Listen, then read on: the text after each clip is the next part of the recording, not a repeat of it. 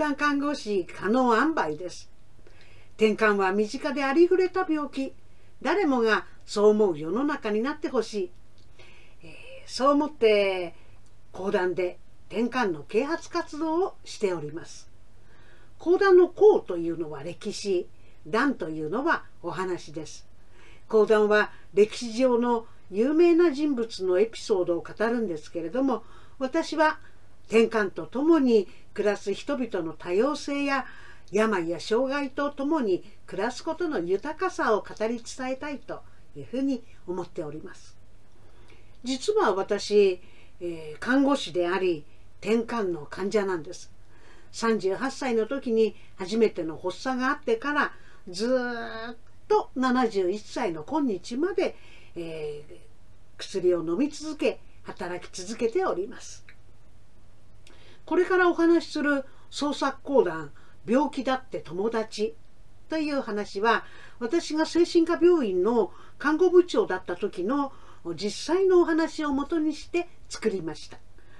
えー、元は転換ピアカウンセリング講談という名前にしていたんですけれどもお話をしているうちにあこれは転換だけではなくってどの病気でも同じだなというふうに思いまして病気だって友達という題に解題をして地域の健康教室などでもお話をしております。転換とともに生きた有名人といえばソクラテスゴッホドストエフスキーアイザック・ニュートンさらにはパウロモーゼブッダジャンヌ・ダルク皆転換のような発作を経験していると言われております100人に1人は転換の発作を死ぬまでに経験するって言われておりますからまあ何でもないよくくありふれた病気なんですけれどもでもこの転換あまりいい扱いをされているというわけではありません。転換の発作知ってるよ俺の目の前でいきなりぶっ倒れやったやつがいるからな。あー驚いたよ。とにかく白目向いちゃってそれで口から泡出しちゃって手なんかガタガタガタガタさせてさ。もう息が止まるんじゃないかと思って驚いたのなんのって。なんていう人がいますけれども転換の発作というのはそんなワンパターンなものだけではありません。もう発作も昼間あるものからそれから夜寝入る時起き抜け睡眠中の発作なんていうのもあります。それから意識がないわけではない意識があるものからないものまでもうありとあらゆるパターンがあるんですね。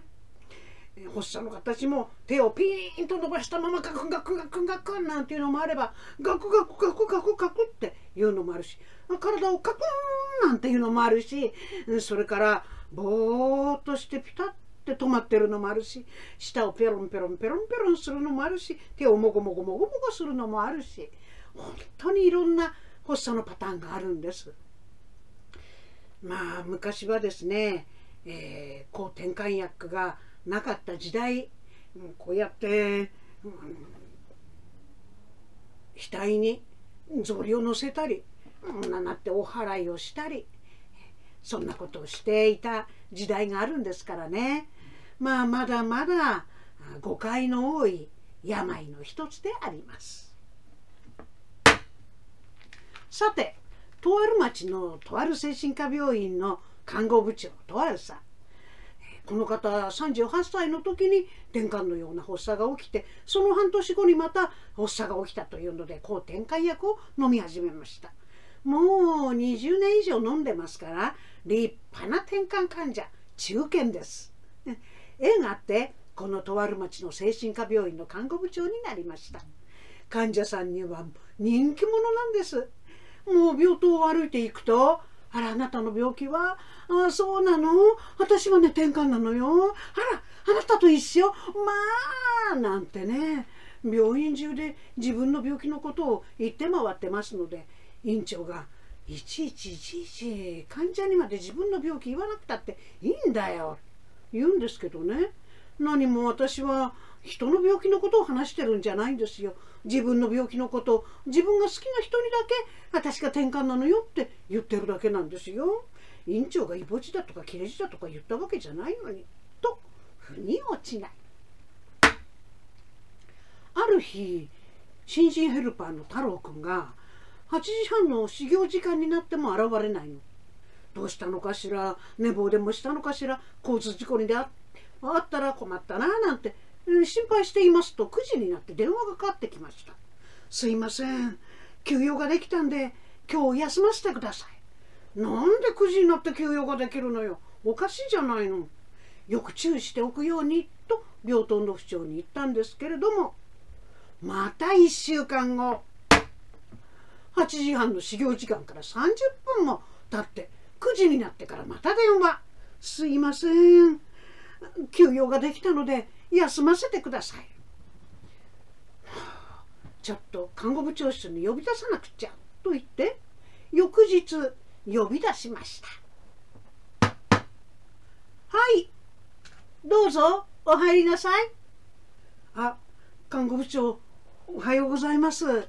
あおはよう。太郎くんじゃあそこに座って。心配してたのよ。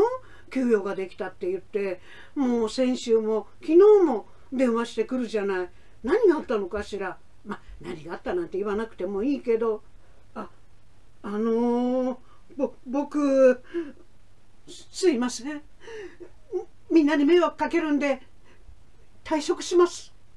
ちょちょっと待ってよ。私別にやめなさいなんてそんなこと言ってないのよ。もう8時半の始業時間よりも前に電話をしてちょうだいってそう言ってるだけじゃないのよ。それができないの？はあ。それがいや多分きっと。いや絶対にできません。絶対？絶対ってどういうことよ？なんでよ？どうして？とある看護部長向きになって物押しかかってきますので太郎君はこのままじゃセクハラだとかパワハラだって言われちゃいますからね。ちょっと落ち着いて。深呼吸をして。ねえ太郎君。私が知りたいのはなんで9時にしか電話ができないのかっていうそのことだけなのよ。ねえ教えてくれない？太郎君。膝の上の握り拳をじーっとうつむいたまんま黙っています。とある看護部長も話をしてくれるまでじーっと待っていますとあのー、すいません。面接の時に言わなかったんですけどうんどうしたの？あのー、僕転換なんです。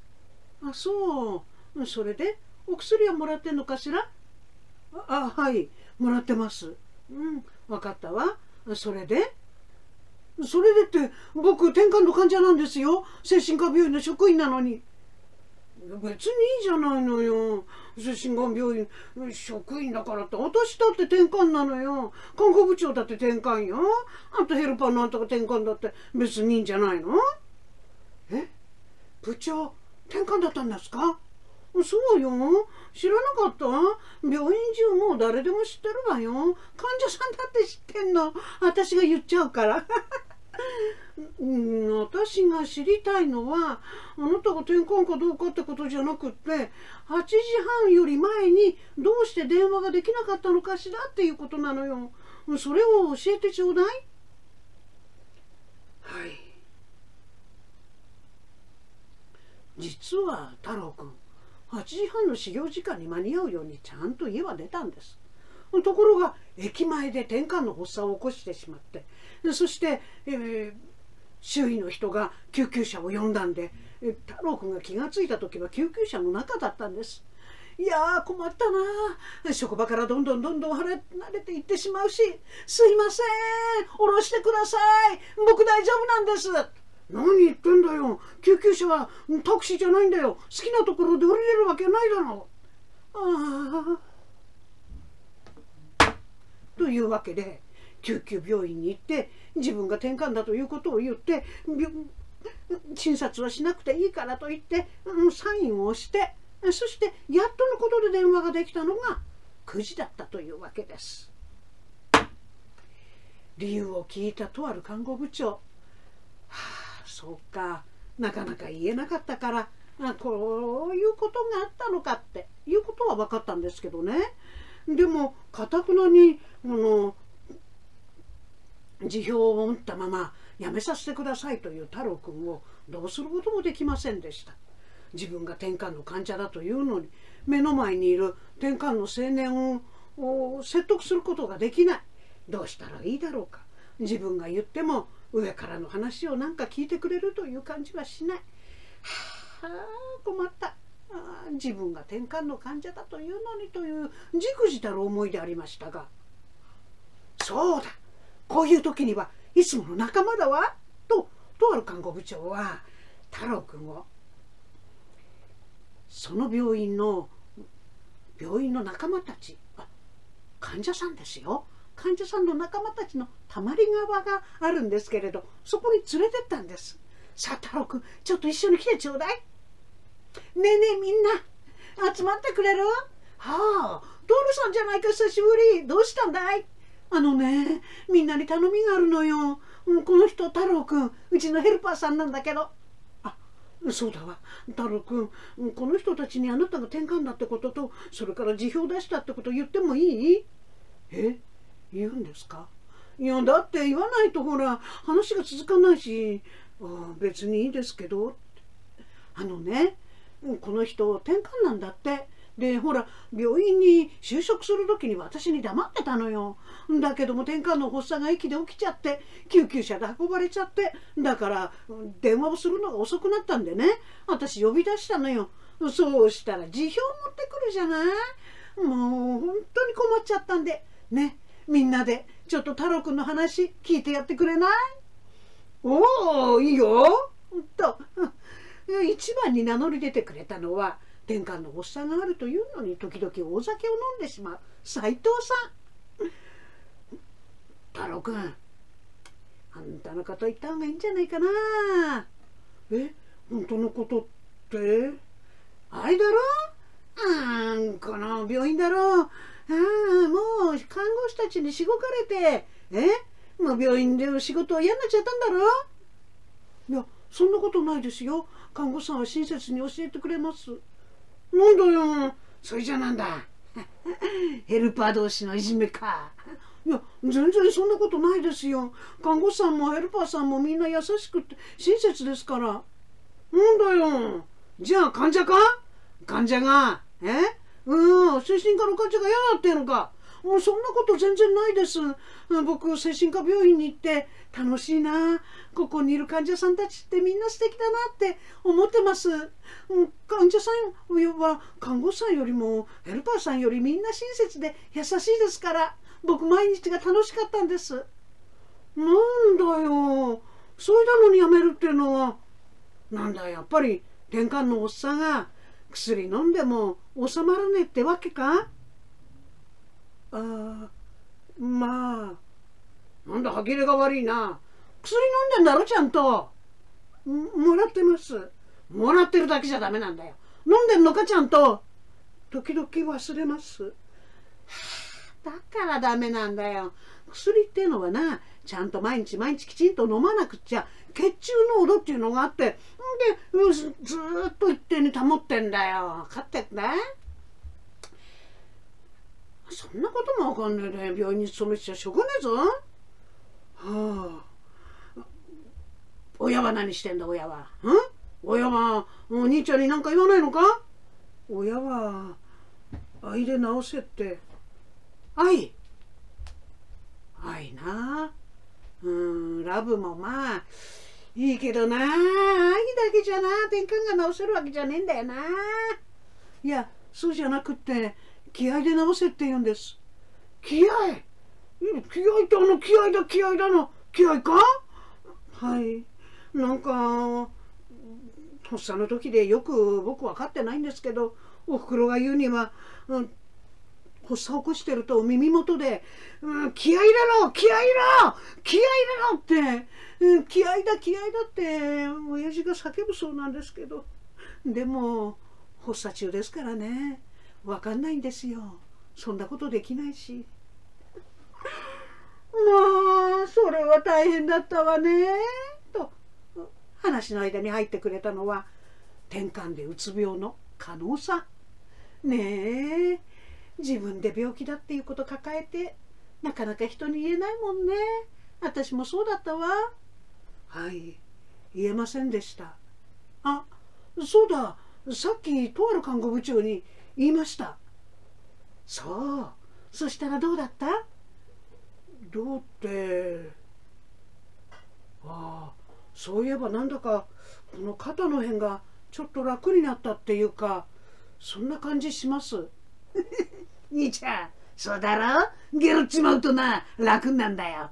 もうやだ斎藤さんってまあ。もうあのね病気ってなんだか悪いもんの気がするじゃないいやそりゃいいもんってわけじゃないのよでもねなんだか病気がなかなか治らないとそうするとなんで私ばっかりが病気になるんだろうとかさなんでこんな子供に産んだんだろうとかさ親のこと嫌になっちゃったり、うん、それから自分の、うん、こんな発作のこととかがわからないでちょっと遠巻きにしたりする人なんか見るとさ私もすごく嫌だったの。私なんかその上うつ病までやっちゃったじゃない？だからねなんだか人に隠してるともうそのことがたまらなくて嫌だったのよ。はあ、でもね私うつ病と転換と両方になった時考えたの。これって神様が順番にくれただけじゃないかなって。たまたま私のところに当たったんじゃないって。だったらせっかくもらったもんだもん。大事にしようかなって。それにね私いいこと考えたのよ。えどんなことですか？私の名転換のうっちゃんっていうあ違う違う転換だからてんちゃん。てんちゃんって名前つけたの。それでうっちゃんの方はうつ病ね、うん、それで、うん、2人の友達ができたっていうふうに考えることにしたのよ、う、そしていろんなことを私頑張っちゃうじゃないだから何かやろうって言った時にこれ以上やりすぎかなどうしようかなって思った時てんちゃんに聞くのよ「てんちゃんどうしよう」ってそうてんちゃんが「もうやめた方がいいんじゃない?」なんて言ってくれるのよ。うっちゃんだってね、どうしよう、もう目いっぱいやったんだけどなって言ったら、目いっぱいやりすぎるのが、うん、ダメダメちゃんと言ってくれるの。それでね、私その声に従って自分で少しずつ病気と付き合うのが上手になってったのよ。そしたらね薬はまだ飲んでるんだけどもいつまで飲むかはわからないんだけどなんだかとっても気持ちが楽になってねそれでほら今こんな仲間がいるじゃない？だからこの人たちにいろんなこと話すると「そうそう」って聞いてくれてねそうすると気持ちが楽になるのよ。兄ちゃんいいか？ここは精神科の病院だから。ああ俺たちみたいに転換だとかうつ病だとか統合失調症だとか神経症だとかいっぱいいるのは当たり前だろ？だけどな街の中にだってみんな病気持ちがたくさんいるんだ。いちいち病気言いながら歩いてるわけじゃねえって。そんだけのことなんだよ。街歩きゃほとんど病人今病人もうすぐ病人元病人。高血圧に糖尿病。心筋梗塞脳卒中胃がん肺がん大腸がん胆石ポリープイボジニキレジガングリオンに水虫魂便秘貧血冷え頭痛本当にそうよね。病気だって言うと。その病気で生きてる気がするけどその病気で病名で生きてるわけじゃないのよ太郎くんはい今まで僕が何で転換なんだと親を恨んだ。周囲の無理解に腹が立った。不甲斐ない自分が嫌だった。でも今この転換の仲間たちと話しているともう少し僕の転換と仲良くしてもいいかなと思い始めた太郎くんでした。ピアというのは仲間のこと。仲間同士のカウンセリングが太郎くんのかたくなな心をほんのちょっとだけ開かしたようです。太郎くんはこの後とある看護部長に連れられて転換協会の青空交流会に出かけていきます。その青空交流会でいろんな人たちの話を聞くんです。お話はまだまだ続くんですけれども本日はお時間がありませんのでそのお話は YouTube の方でご覧になっていただくとして本日はこれにて転換ピアカウンセリング講談海外病気だって友達の一席を読み終わりとさせていただきます。さあ皆さんいかがでしたか？講談って。初めて来たかもしれませんねまあ本物の講談は、えー、ちゃんとどこか寄せに行ったり YouTube で見たりしていただくとして私はこの講談という話芸を使って、えー、転換の人たちがどんなふうに生きて、えー、困ってそして何とかしてるのかっていう話を作ってるんですね。あのー、病や障害があるんだけれどもその障害と仲良くなっていくともうそうすると人生が豊かに生きれるようになるんですよね。私はたくさんの転換を持った人たち障害を持った人たちさまざまな病気を持った人たちたくさん知ってます。でもその人たちは2つに分かれるんです。病気なんかあっち行け！こんちくしょうお前なんかあっち行け！って言っている人とそっかこの病気とはずっと付き合わなくちゃしょうがないのか。だったらさそんなに大好きっていうわけでもないけどま友達になろうよなんていう感じで付き合っている人とその2通りあるんですけどね。あっち行けあっち行けっていう人たちはなんだかかたくなになってるんだけれどもいいよ友達になろうっていう人ってとっても楽しく生きてる暮らしてるそんな感じがするんです。私はこの講談で当事者の方にはぜひ言っておきたいことがあります。この太郎くんもお薬を飲み忘れて天下の発作が起きましたね。実は私も恥ずかしながら天下のお薬を飲み忘れていやそうじゃなくってもっとひどいんですよ。私ってば看護師のくせにうん私の病気本当は転換じゃないんじゃないかな。だってこの転換の薬って眠くなっちゃったりうんお腹が張ったりしてとっても苦しくなる。そんな副作用があるんだもん。副作用があるんだからこんな薬嫌だなって。本当は転換じゃなかったら飲まなくてもいいんじゃないか。ちょっと飲まないでやってみよう。それで発作がなかったら後で先生に薬飲まなくても大丈夫でしたって後で言おうなんてバカなこと考えて。大きな発作をガクガク起こしちゃったんです。もうそれからはいけない。そんなことしちゃいけないと思って。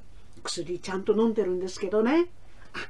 時々忘れて娘に「お母さん薬!」なんて言われることもあります。でもいいですか？転換のお薬は飲み忘れないようにそして薬の量の調節をしたかったら先生とちゃんと相談をしてそして決めてくださいね。自分勝手はダメですよ。それから多くの皆さんにお願いしたいことがあります。転換の発作というのは100人に1人は起きてしまうんだから誰でも起きるんです。自分だけは起きないなんて思ってる人。はい。あなたが明日起きるかもしれないんです。そしてあなたの子供あなたのお父さんお母さんあなたのおじいさんおばあさんそしてあなたが年を取っていくに従って転換のような発作が起きる率は高くなっていきます。だったら転換の発作が起きた人を見た時には「え？どうしよう？何それ!」なんてそんな顔しないで。あら転換の発作かもしれないわね。でもあえっと転換の発作だってが何かは分かんないけど、う、とにかく今発作が起きてるようだからだったらどんな発作でもまずやることは一緒だわって言って転換のあえー、痙攣の発作を起こし起きている人たちに対して適切な対処してもらえるとありがたいなって思います。あ、できなくったら、できなくったっていいんです。私、YouTube に、えー、痙攣の発作が起きた時の対処の仕方っていうのを上げときましたから、ぜひ見てくださいね。あの何にもできなくてもいいんです。ただ、お願いしたいことは、騒がないでもらいたい。そして、その人が気がついたら、ああ、よかったっていう安心顔を見せてあげてもらいたいんです。ね。そしてとことこっと歩いてったら大丈夫かなってこうやって見守ってあげてください。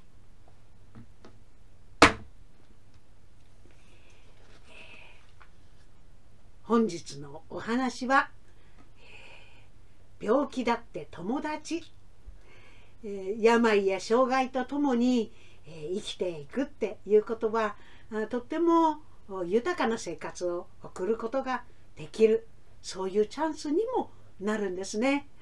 転換という病がごくありふれた普通の何でもないや病気だっていうことを皆さんが受け入れて、えー、もらえるそんな世の中が来たらいいなって思って今日のお話をしました。えー、私の可能塩梅のホームページもありますのでぜひそこには私が転換の当事者として、えー、どんなだったのかっていうお話がそれぞれの誇り転換患者としての私編という電子ブックでありますのでぜひご覧ください本日のまとめ。一つ病や障害と友達になると人生が豊かになる。1つ自己判断で薬をやめず医師と相談する。1つあなたの目の前で転換発作を見てもパニックにならずに冷静に見守る。